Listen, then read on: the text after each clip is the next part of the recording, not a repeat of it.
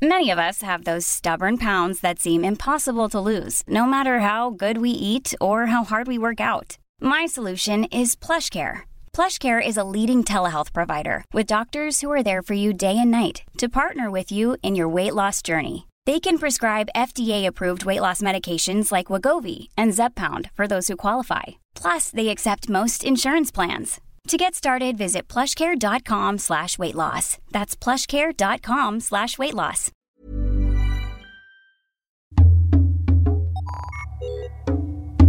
Remotas es un espacio flotante donde contamos historias que han marcado nuestra manera de entendernos como mujeres.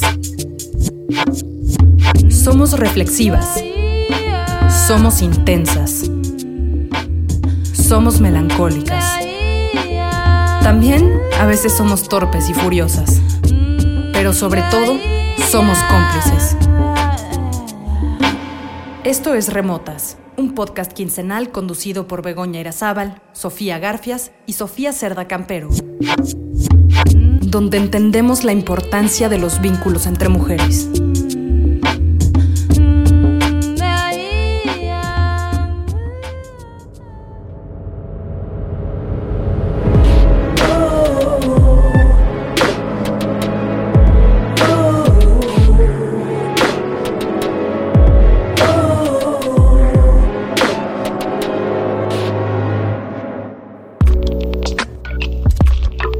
Bienvenidas y bienvenidos a Remotas, a nuestro onceavo y penúltimo episodio de esta temporada. Yo soy Sofía Cerda Campero.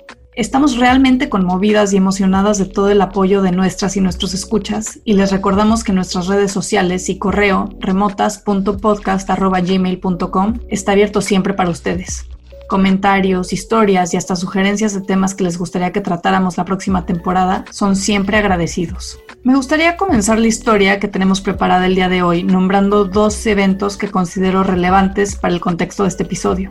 Ayer fue el Día de la Hispanidad, el día en el que se conmemora ese 12 de octubre de 1492 en el que el navegante Cristóbal Colón llegó a las costas del continente americano, pensando que había, entre comillas, descubierto, porque aparentemente la Tierra se descubre hasta que un hombre blanco tiene conciencia de que existe, las Indias.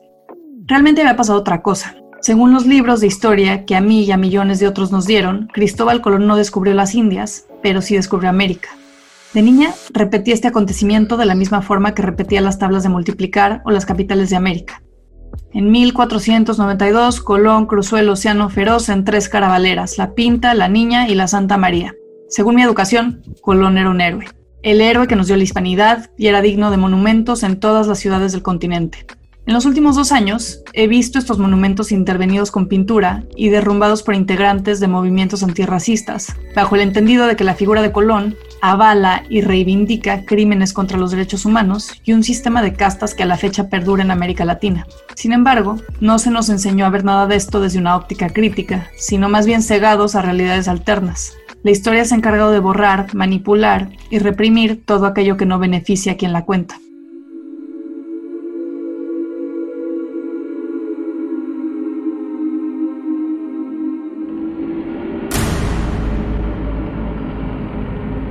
Otro evento que mencionaré sucede en otro tiempo y espacio muy lejanos a todo esto.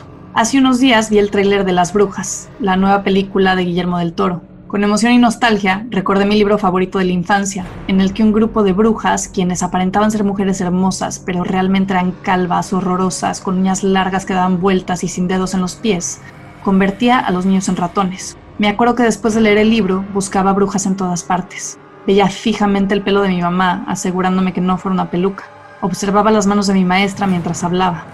Las brujas, horrendas y malvadas, asemejaban ser mujeres en su forma, pero eran otras criaturas, discípulas del satanismo y el horror, seres que sin duda debían ser exterminadas.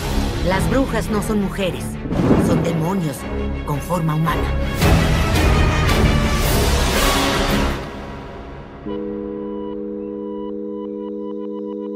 La figura de la bruja es interpretada en miles de contextos y variantes que deambulan entre lo real y lo fantástico. Esta idea de la bruja nos remite a verrugas, narices puntiagudas, escobas, brujas que comen niños y se ríen con maldad a la luz de la luna. Pero, ¿quiénes son las brujas y por qué estamos mencionando a Colón en esta historia? De acuerdo a un artículo de National Geographic, la palabra bruja, witch en inglés, significa wise woman, mujer sabia. En el pasado, estas mujeres eran muy respetadas en la cultura celta porque tenían un profundo conocimiento sobre la naturaleza y mantenían un estrecho vínculo con todos los seres vivos. Eran expertas en el estudio de los árboles y las plantas. De hecho, la bruja que volaba simbolizaba ese ser que lograba despegarse de todas sus limitantes para trascender a niveles superiores. Sin embargo, con el paso del tiempo, la gente lo olvidó. Después, con la llegada del cristianismo, lo relacionaron con algo satánico, y por lo tanto que debía ser exterminado por medio de la cacería de brujas. Esta persecución se llevó a cabo en decenas de países, incluyendo el México colonial de los siglos XVII y XVIII, donde las mujeres eran denunciadas por sus conocimientos tan distintos a los del racionalismo europeo. Hoy hablamos de la institución de los saberes, lo que es conocimiento según los libros y lo que quedó borrado. Esta historia no la contamos nosotras, sino las expertas en estos temas.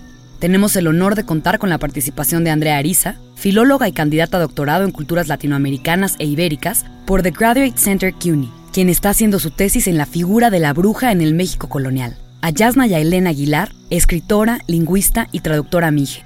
Y Brenda Lozano, escritora y editora mexicana. Junto con ellas, podremos desmenuzar y entender aspectos de esta historia ignorada.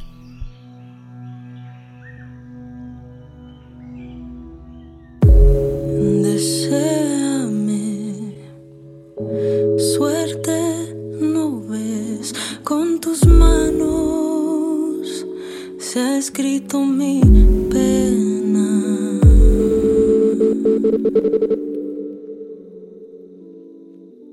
Siempre cuento que mi investigación sobre la brujería comienza cuando leí El Calibán y la Bruja de Silvia Federici, que aunque escrito en 1995 fue recientemente rescatado por los movimientos feministas hispanohablantes. Este libro sobre la caza de brujas en Europa es uno de los pocos que no trata la brujería de forma morbosa, no solo eleva la caza de brujas como un elemento fundamental de la historia de las mujeres e ignorado en su mayor parte por la historia patriarcal, sino que además le otorga un lugar central en el cambio de modelo económico y social que supuso el comienzo del capitalismo. Pero en realidad creo que mi asombro por esta guerra contra las mujeres comenzó cuando de pequeña vi una y otra vez Me casé con una bruja, eh, que es una película de 1947 con Verónica Lake, donde la bruja se convierte en humo y consigue escapar de las llamas del protestantismo. En mi casa no había muchas películas infantiles en VHS y por aquella época me entretenía con películas que mi madre me dejaba ver de la colección de cine clásico del periódico El País. ¿Dónde estoy? ¿Qué ha pasado? Un milagro, un milagro infernal. Somos libres de nuevo, libres por fin. ¿Quién habla? Soy yo, Daniel, tu padre. Pero no tenéis cuerpo. Ni tú tampoco, Jennifer. Somos humos humo de brujas, pero nuestros espíritus malignos han sobrevivido. Qué bien poder volver a atormentar al género humano. Me casé con una bruja es la parodia capitalista de esta parte de la historia de las mujeres, un refrito chisporroteante de unos cuantos mitos mal hilados, pero cuya narrativa en un momento concreto funciona y cuando tienes seis años entretiene. Es por tanto la narrativa lo que me interesa de esta guerra contra las mujeres, cómo se cuenta lo fantástico para ya no solo hacerlo pasar por real, sino por crimen. En mi investigación analizo el lenguaje de los procesos inquisitoriales que construye la figura de la bruja en el México colonial de los siglos XVII y XVIII como un mecanismo de colonización epistémica. A través de los registros que nos quedan, de las confesiones y testimonios, como voces mediadas por la escritura de un oficial de la Inquisición, estoy explorando bajo qué circunstancias se moviliza esta subjetivación con claros fines para la empresa colonial. La brujería es el lugar de encuentro del colonialismo, del patriarcado y de la génesis del capitalismo, en el que las mujeres son subyugadas por la redefinición de las tareas productivas y reproductivas, la separación entre lo público y lo privado.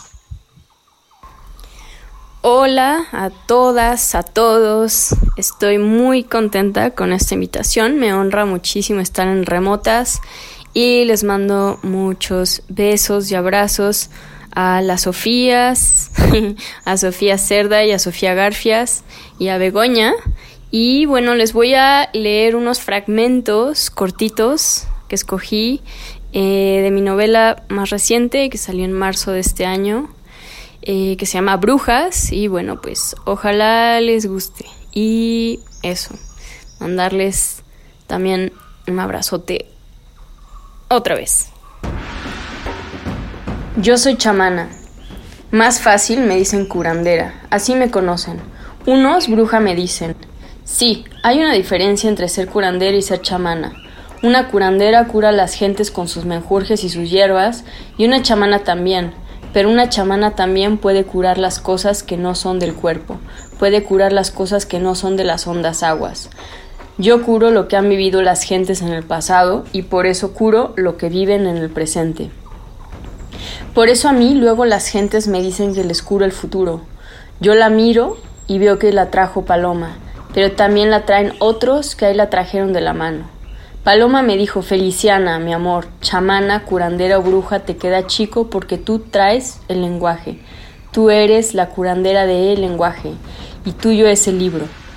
Y también Paloma me dijo, Feliciana, mi vida, curar a los hombres no siempre es necesario porque esos no siempre andan enfermos, pero los hombres siempre son necesarios y con esos yo me voy a curar lo mushe, mi amor.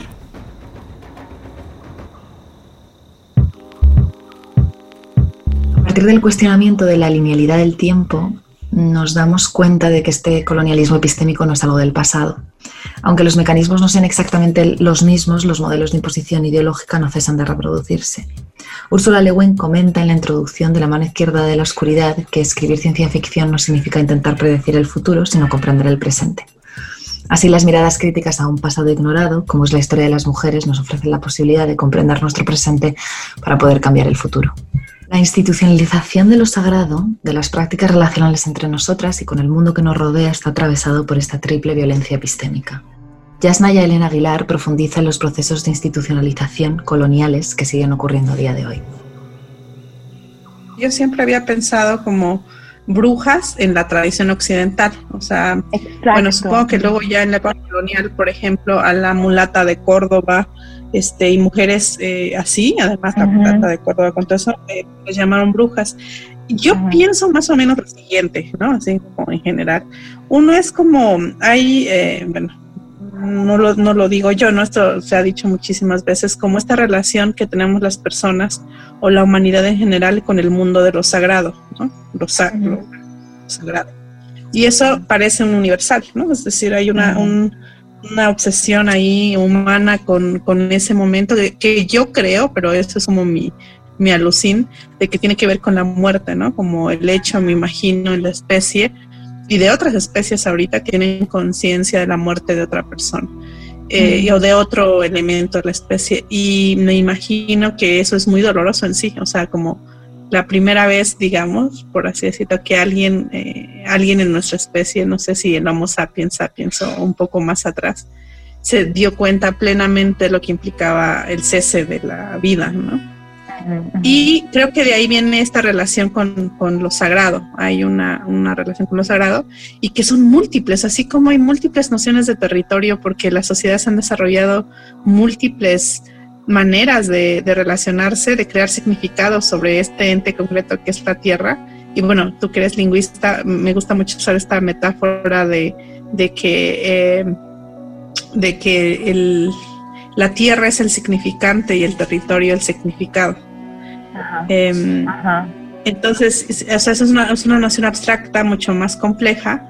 En esta, y así como se creó una relación con, con la tierra, y son múltiples expresiones culturales de relacionarse. No es lo mismo una, una, una sociedad nómada que va adaptándose al paso de, de las estaciones y entonces va recorriendo el territorio. O sea, la noción de territorio me parece en un extremo esa y en otro extremo una en la que puedes vender la tierra, ¿no? Como el capitalismo, la tierra como propiedad privada. Pero bueno, ya me estoy yendo. Pero así como existe esa relación, me parece que existe la relación con el plano de lo sagrado o el territorio de lo sagrado, por así decirlo.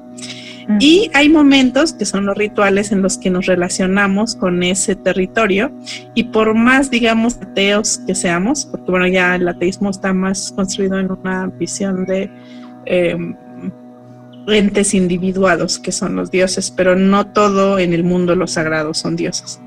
Eh, pero eh, por más ateo que seamos, hay, es difícil como romper con esos rituales. Ritualizamos mucho, todas las personas y hay un quiebre de la vida cotidiana en donde lo sagrado toma lugar. Y yo creo que en esa relación hay diversas maneras de relacionarse con el mundo lo sagrado. Una de esas es eh, un ejemplo muy claro, la iglesia se institucionaliza, o sea, incluso el Vaticano es un Estado, tiene un banco. Eso es, una manera en que hay administradores de, de lo sagrado, ¿no? Em, eh, sí, o sea, se, eh, alguien te dice, oye, tú no puedes relacionarte con lo sagrado por ti mismo, nosotros te vamos a administrar esa relación y esta relación bueno, ahí tienes un montón de, opciones, ¿no? Un sacerdote, por ejemplo, en la tradición católica es un mediador entre esos dos mundos. Y cada cultura hay mediadores y mediadoras que, que median con ese, otro territorio. Y a veces esta mediación se institucionaliza justo o se vuelve Estado, que es como la iglesia se ha vuelto Estado, o en ciertos países del Islam. O sea, el problema no es tanto el Islam, que es una manera de, espiritualidad, sino, digo, de relación con lo sagrado, sino cuando se vuelve Estado, a mí me parece muy, muy peligroso, ¿no? Pero mientras no, o sea, mientras no, no hay eso, pues nadie, por ejemplo, en el caso de la tradición Mije, las personas que se relacionan con lo sagrado se llaman Shumari y bueno, hay una serie de técnicas, mecanismos, este, rituales, incluso hay palabra, ¿no? Palabra, mucha la palabra poética, la función poética del lenguaje está asociada a esa función. Y eso va a cambiar. Entiendo que hay culturas y sociedades que no permiten que las mujeres administren esa relación con los sagrado. En el caso de la cultura mije es posible, o sea, las personas que van a mediar esa relación, o sea, son, son personas puente o personas puerta que pueden hacerlo y em, no están institucionalizados, o sea, no hay un colegio de Shomaks ni, ni vas a, a, a, Hogwarts para formarte como administrador de los sagrados, ¿sí me entiendes? O sea, es algo que sucede en otro plano y no está institucionalizado. Ahora, en Occidente, pues como todo va, está institucionalizada la relación con lo sagrado. Y yo creo que esa relación con lo sagrado eh, que establece y que, y que se vuelve poder, o sea, que se vuelve eh, que te dice tú no puedes relacionarte con lo sagrado. Nosotros aquí, aunque hay especialistas, podemos hacerlo, ¿no? Hay momentos en los que podemos tener esa relación sin que nadie nos diga cómo. Cuando es poder, cuando es este gobierno. Entonces, todas las otras maneras de relacionarse con lo sagrado, la diversidad de posibilidades de la relación con, con ese plano lo sagrado, su riqueza increíble, eh, que, va más allá de la fe, que creo que tiene que ver con, las, posibles estéticas y, y, psicológicas, es, entonces hay una, em, hay una persecución. En el México colonial, la brujería se moviliza como crimen importado de Europa para controlar muchas cosas, entre ellas las redes de apoyo de mujeres racializadas a través de la criminalización de la magia sexual y amorosa. Al confinamiento de las mujeres al ámbito privado y a unas tareas reproductivas invisibilizadas se le une la dependencia económica de los hombres para su subsistencia. El amor y el sexo en los procesos inquisitoriales se manifiestan como elementos económicos. Por ejemplo, el caso descrito por la antropóloga Ruth Behart en San Juan del Río en el año 1715 cuenta cómo Magdalena, después de haber sufrido una brutal paliza por parte de su marido, acude a Beatriz, según el caso una mujer indígena, para pedirle unas hierbas y remedios que hagan que su marido cese la violencia. Lo mismo ocurre con Marcelina Gertrudis, de Querétaro, cuyo marido tiene una afer con otra mujer cuando ella acude a María, una mujer racializada que le ofrece un remedio diciéndole no te preocupes hermana, una vez mi marido, también estuvo perdido como el tuyo y yo sufrí como tú ahora. Tú me has hecho santería, tu lengua contra la mía, y entre tanta brujería pido volver a ver el día. Yo hacía mis veladas con hierbas bendecidas y a veces con hongos, pero más con hierbas. Hacía mis preparaciones de hierbas y Paloma me decía, Feliciana, pareces burro sin mecate, trae acá, hay que ponerle menos de esto, menos de aquello, más de esto otro, mi amor. Hacíamos Paloma y yo las mezclas en cubetas, las probábamos, hicimos mezclas medicinales que Paloma llamaba vino. Hazte más vino para los males del estómago, me decía Paloma. Hazte más vino para los males de la cabeza. Hazte más vino, Feliciana, para los males de los brazos y de las piernas y ella hizo un vino para desinflamar los hígados que fue bien recibido por las gentes que les gustaba el aguardiente. Todos los vinos funcionaban, venían las gentes por ellos. Las gentes en los pueblos así se curan desde nuestros antepasados. Pero a Paloma y a mí nos fue bien con los vinos porque eran hierbas bendecidas, porque, era, porque Paloma tenía mano para escoger las hierbas y mezclarlas poderosas y bendecidas. Para hacer los vinos mezclábamos las hierbas bendecidas en cubetas con alcohol y dependiendo de lo que necesitara, hierbabuena, salvia, ruda, mata de olor, lo que hiciera falta lo íbamos a conseguir mientras Francisca se quedaba con Aniceta, Apolonia y Aparicio. Las gentes venían porque alguien les decía que yo venía de una familia de curanderos hombres, pero no venían a verme a mí, no venían preguntando dónde está Feliciana. Me decían, usted viene de una familia de hombres curanderos y nos dijeron que puede curar a mi enfermo. Otros venían porque sabían que hacía vinos con paloma y decían, ella es hombre aunque es mushe y hace los vinos porque es de una familia de hombres curanderos. Pasaron lluvias para que la gente se acordara de mi nombre y me buscaran. Yo les decía soy chamana, pero vengo de una familia de hombres sabios. Pero yo soy mujer y me llamo Feliciana y yo soy conocida en los cielos porque Dios me conoce. Yo soy mujer que cura porque mío es el lenguaje. La búsqueda por la espiritualidad, por aquello que puede ser interpretado como mágico o metafísico, está muchas veces ligado a una búsqueda por compasión, un entendimiento que nos confirme la importancia de nuestra existencia, sistema de valores y aquello que interpretamos como real. Por lo mismo, y a veces sin percatarnos, pasamos la vida rezando, buscando respuestas por medio de mediadoras y amuletos que nos den entrada a mundos alternos al nuestro. Estos mundos no solo se refieren a la religión institucionalizada, sino a una necesidad por querer tener un contacto con un más allá. En la naturaleza solemos encontrar, si no es que respuestas, un asombro que nos confirma algo mágico y ceremonioso que nos maravilla como humanidad, pero que solo algunos entienden. Esta interpretación de la sabiduría no queda en los libros siempre, pero sí en las historias narradas y hasta en los sueños. También me interesa mucho esta eh, como regreso a los horóscopos eh, que veo, por ejemplo, en redes sociales desde Occidente, de amigas que, que, bueno, igual son, tienen, están en carreras muy racionales, por así decirlo, eh, y la manera, yo creo que de lidiar con la angustia del, del futuro, ¿no? O sea, el futuro tan angustiante siempre va a implicar una manera de tranquilizarnos y la relación con lo sagrado lo puede dar. Para mí, eh, todo eso del horóscopo es, es, una manifestación.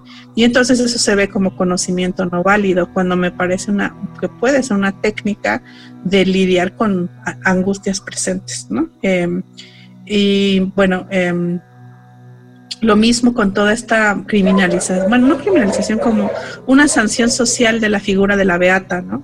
O sea, estas mujeres que pasan mucho tiempo, eh, me parece que esta, eh, el cruce entre género, y eh, relación con diferentes manifestaciones, administraciones de lo sagrado, está, es muy interesante. Y, por ejemplo, la generación de una ética y de una moral, eh, que como Weber lo explica muy bien, ¿no? O sea, como esta moral judio-cristiana, que a veces es una moral más católica y como porque la moral calvinista es mucho, fue mucho más funcional al surgimiento y fortalecimiento del capitalismo, el control de los cuerpos de las mujeres, es decir, da para, para muchísimo, ¿no? Eh, es eso y entonces este, me parece que hay un, un asunto de mucho conocimiento y libertad cuando esta relación con lo sagrado aún no se ha vuelto religión, es decir, aún no se ha institucionalizado, ni ha creado dogma, ¿no? Ni tiene, o sea, también la otra parte que es muy interesante como con la literatura, la tradición oral es una, un, rasgo, la tradición mnemónica, como usted llama, la memoria,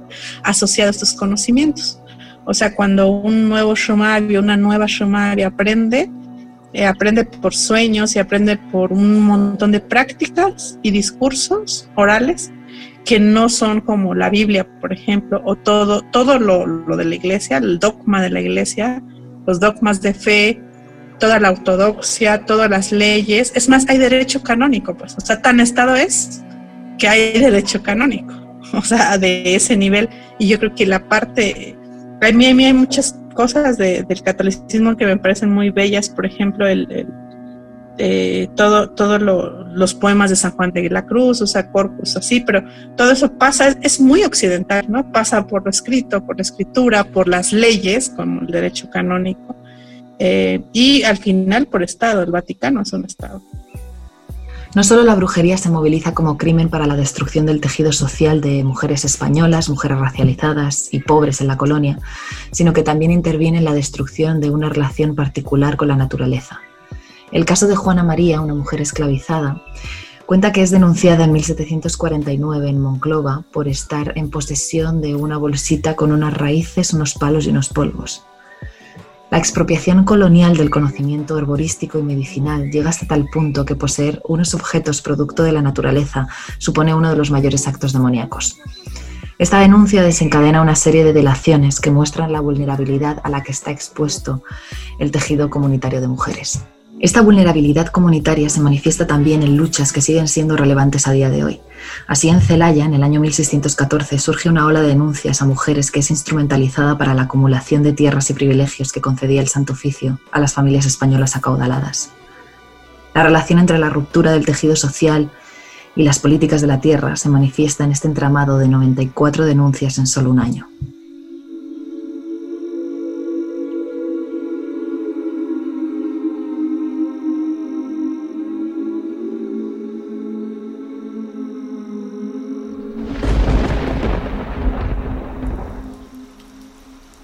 Yo creo que, que hay como sistemas de conocimiento y la ciencia, eh, digamos, responde a un tipo de tradición que además está bastante enmarcado en hechos sociales, ¿no? Como en revistas que están indexadas a las que hay que pagar para poder acceder.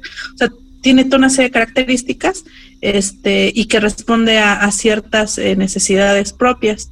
Y hay otros sistemas de conocimiento que también resuelven la vida, porque al final un conjunto de conocimientos y tecnologías nos resuelve eh, la reproducción de la vida, como diría la ¿no? Eso nos permite reproducir la vida. Y eh, hay mucha tecnología que más bien lo que hace es resolver problemas que el capitalismo creó, ¿no? que entonces es, bien interesante eso, cómo funciona. Em, y en ese sentido, claro, el racismo aplica en todo, todo sentido, o sea, todo, todo lo que no es un sistema democrático en la parte política, o sea, que es otro sistema, o sea, lo de la democracia es el mejor eh, la democracia liberal es el mejor sistema de organización de lo, público posible. Eh, y la ciencia es el mejor sistema de conocimiento posible y la religión tal como la es la o sea hay eh, es después de todo es colonialismo que está ahí digamos atravesando no con esto no quiero decir que el conocimiento científico sea inválido o no simplemente es que pocas veces se sujeta o se le analiza en términos de sus Em, realidades o fenómenos, como, fenómeno social sobre todo, que lo es en gran parte. Entonces, em, no, el hecho que solo, o sea, decir científico sustituye ahora a unas verdades teológicas en Occidente, ¿no? De antes. O sea, casi como de, y aparte la o sea, está como bastante socializado, ¿no? Como decir, ese cepillo está científicamente probado. Eh, cosas así eh, que funcionan. Pero igual, o sea, es como otra vez, es todo, es todo lo que toca el capitalismo lo hace así, ¿no? La relación con lo sagrado, este, en los enervantes, ¿no? O sea, los enervantes eh, las diferentes maneras de, consumir sustancias psicotrópicas que en otras culturas están relacionadas con ritual, se convierten en que en el momento en que tocan capitalismo, narcotráfico, ¿no? Eh, o sea, es el, momento, o sea, está toda la tradición gastronómica, el momento que capitalismo lo toca, pues se vuelve este, todos estos refrescos, comida enlatada, que enferma.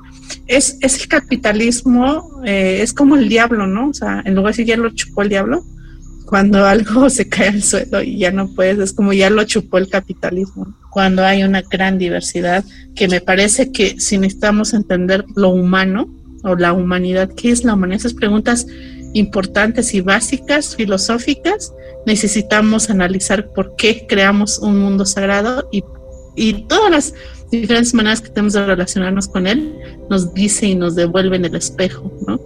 Y nos puede decir eso, ¿no? Nos, nos devuelve capitalismo patriarcado muchas veces. En ese sentido, creo que las mujeres, eh, a mí me interesa mucho cómo las mujeres que se relacionan con lo sagrado, lamentablemente María, la figura de María Sabina, pues fue tocada por el capitalismo, ¿no? No ella, ella yo creo que siguió, por lo que yo sé, en ese mundo, en el mundo de su, del propio sistema de validación. Pero figuras como la de ella o como todas las mujeres aquí que curan, que está asociado, por ejemplo, a ser parteras. Ah, es una, gran cantidad de conocimientos, eh, porque no solamente es mediar el mundo de lo sagrado, sino le dar conocimiento. Lo sagrado está cercano a una serie de prácticas que además en muchos casos son exclusivas de mujeres, como la, partería, por ejemplo. Em, la partería, la búsqueda de agua, por ejemplo, esas tienen un nombre especial, no me acuerdo. La gente que puede, las mujeres que pueden encontrar cuerpos de agua, ¿no? Detectar con una vara. Las sauríes son las mujeres que descubren dónde hay cuerpos de agua bajo tierra guiándose con una vara. Yasnaya nos ha hablado sobre una serie de prácticas que se relacionan tanto con lo sagrado como con la tierra y el agua, que además de ser actividades exclusivas de mujeres, tienen un impacto relevante en la comunidad. El ecofeminismo surge como una respuesta a la destrucción del medio ambiente vinculada al dominio patriarcal. Explora la interseccionalidad entre feminismo y otros movimientos libertarios. Por ejemplo, examina la relación entre naturaleza, género, raza, clase y colonialismo. En ese sentido, preguntamos a Yasnaya sobre la administración de la tierra y el agua en Ayutla, su comunidad de origen, y sobre la manifestación de lo femenino en términos de organización comunitaria. En el caso de la, comunidad, las mujeres siempre, o sea, aún con toda la violencia patriarcal dentro, siempre han sido claves en la defensa del territorio. Entonces, como que no hay que perder de vista al hablar de mujeres indígenas del colonialismo. O sea, no solo puede ser en términos del patriarcado, y nosotras tampoco vamos a narrar toda nuestra resistencia solamente en términos del colonialismo, pero esa es una discusión que nos toca tener a nosotros. Como la tierra, el conocimiento y la lengua han sido colonizados. Históricamente, la tiranía cultural fue construida por aquellos que están en el poder. Es patriarcal. Si pensamos que en México el 90% por ahí de la gente a principios del siglo XX era analfabeta, eso quiere decir que un gran conocimiento estaba dentro de la memoria. Y eso ha sido desplazado y se ha establecido la escritura como la norma. Pero yo creo que eso, o sea, no está mal, amo el acto de escribir, el, mismo acto mecánico del trazo, es muy bonito, pero no creo que sea la única y creo que hay muchas maneras. Pero justamente en este, como el monocultivo del pensamiento, digamos por así decirlo, ha hecho de lo escrito como algo inamovible, y además regulado, ¿no? Los derechos de autor, de las patentes, o sea, todo el sistema de conocimiento. Y esto es, es totalmente producto de, patriarcado, o sea, no, el conocimiento de las mujeres que también siempre es un otro alterno, el alterno, el subalterno tal, está pasado sobre, sobre todo yo creo que por, por la memoria.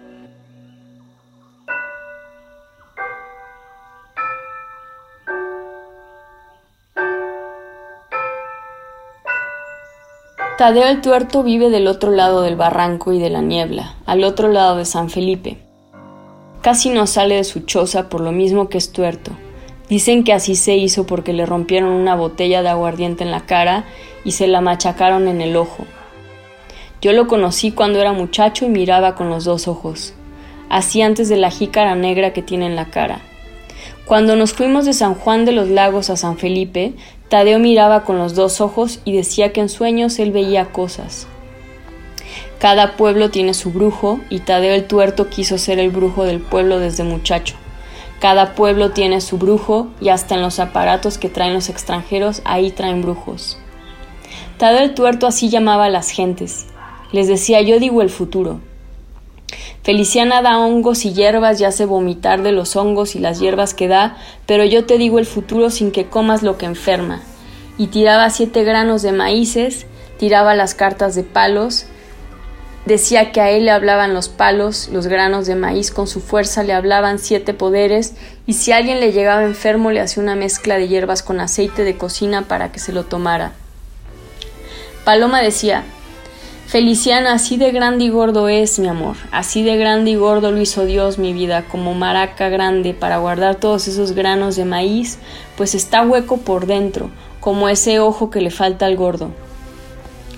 Tadeo el tuerto hacía creer a las gentes que las cartas de palos y los granos de maíz le hablaban el futuro. Paloma me dijo una vez, Feliciana, vas a creer mi vida, la maraca anda diciendo que ve venir con su ojo tuerto una tormenta con granizos que va a quemar las cosechas.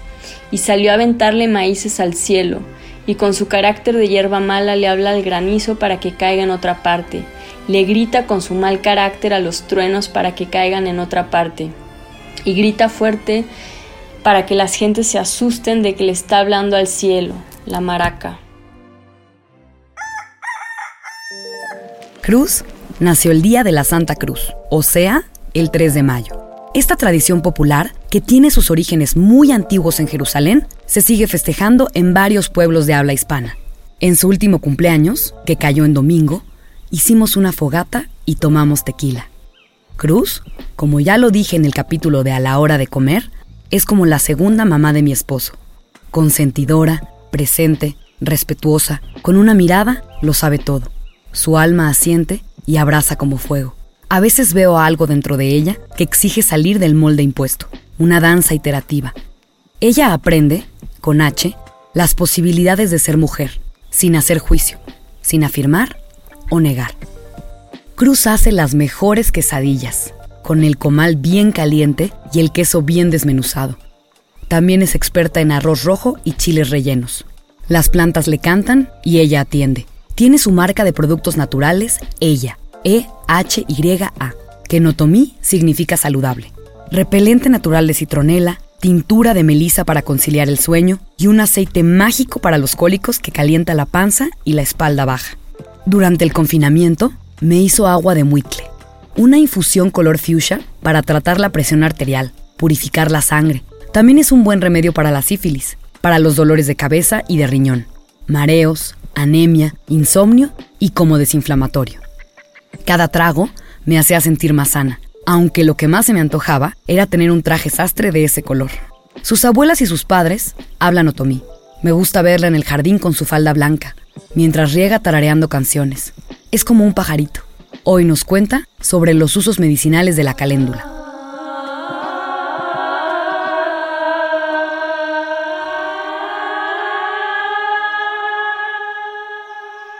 Hola, mi nombre es Cruz Martínez Valencia y les voy a hablar de herbolaria. En esta ocasión de la planta maravillosa que es la caléndula o mercadela.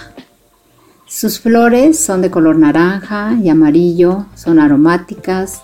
Esta planta es fácil de sembrar en casa, en macetas o en jardín. Sus flores abren al amanecer y cierran por la noche.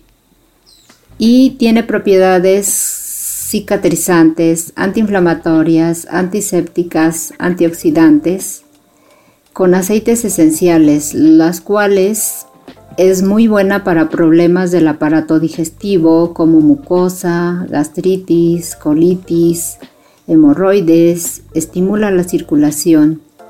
En infusión, tres veces al día por nueve días, dejas de tomar cinco y continúas para problemas de la piel, para quemaduras, salpullidos, pies de atleta, heridas que si te cortaste, muy buena, se recomienda la pomada.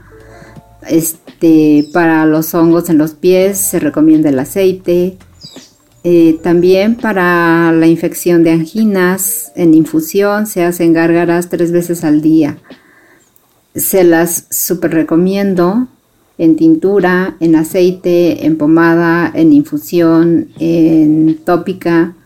Eh, por el momento es todo. Hasta la próxima.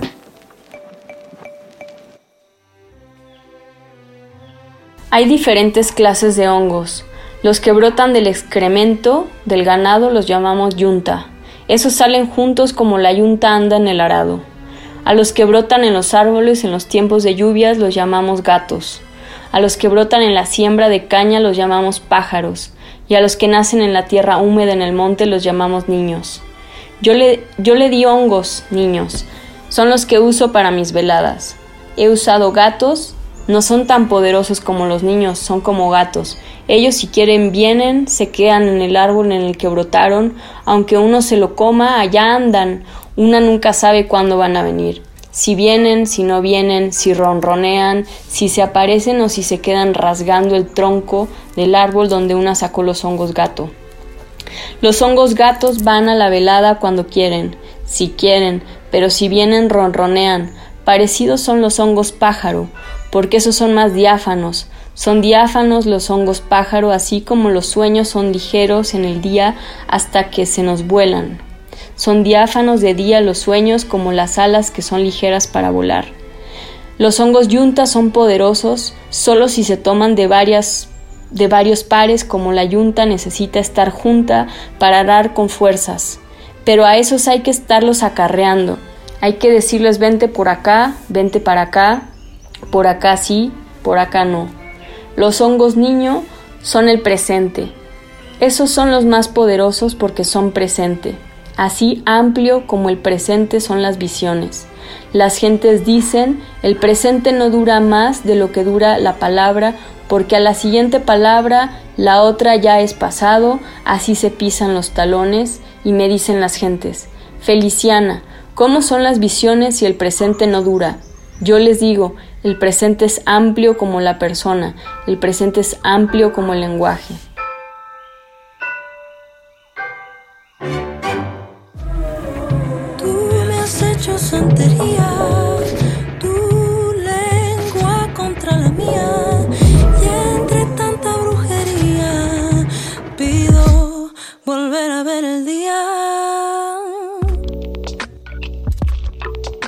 En mi cumpleaños número 32, mi amiga Glenn Pogue, con quien colaboramos en el episodio 2, me regaló un collar dorado con la palabra bruja escrita en letras cursivas.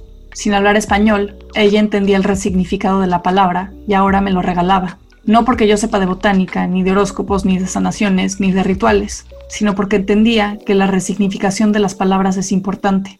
En las últimas marchas feministas he visto letreros que dicen, somos las nietas de las brujas que no pudiste quemar, haciendo relación directa a esta lucha contra las mujeres que continúa.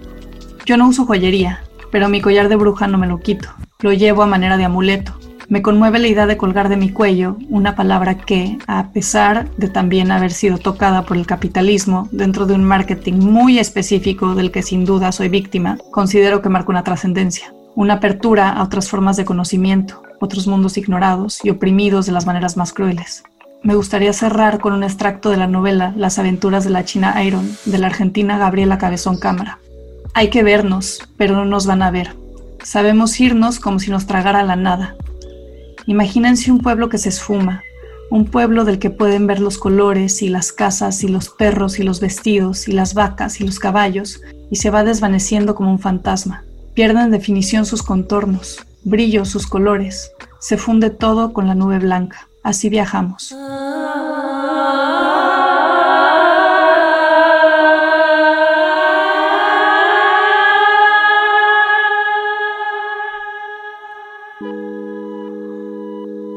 Este episodio es producto de una colaboración entre mujeres. Sin ellas, hubiera sido imposible llevarlo a cabo.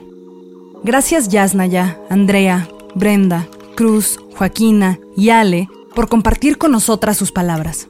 Escucharon Brujas en Remotas. El guion es un trabajo en equipo realizado por Sofía Cerda, Begoña Irazábal, Sofía Garfias y Andrea Ariza. La producción y diseño de sonido es de Daniel Díaz El Mou. Los extractos que leyó Brenda Lozano corresponden a su novela Brujas, publicada a principios de este año. Pueden encontrarla en Twitter como arroba Heracles. La canción de fondo es Santería, de Joaquina Mertz. Los coros a capela son de Alejandra Moreno. Para más información pueden escribirnos un mensaje a remotas.podcast.gmail.com. Suscríbete y descarga nuestro podcast en tu plataforma preferida y sigue nuestras redes sociales en arroba remotas-podcast.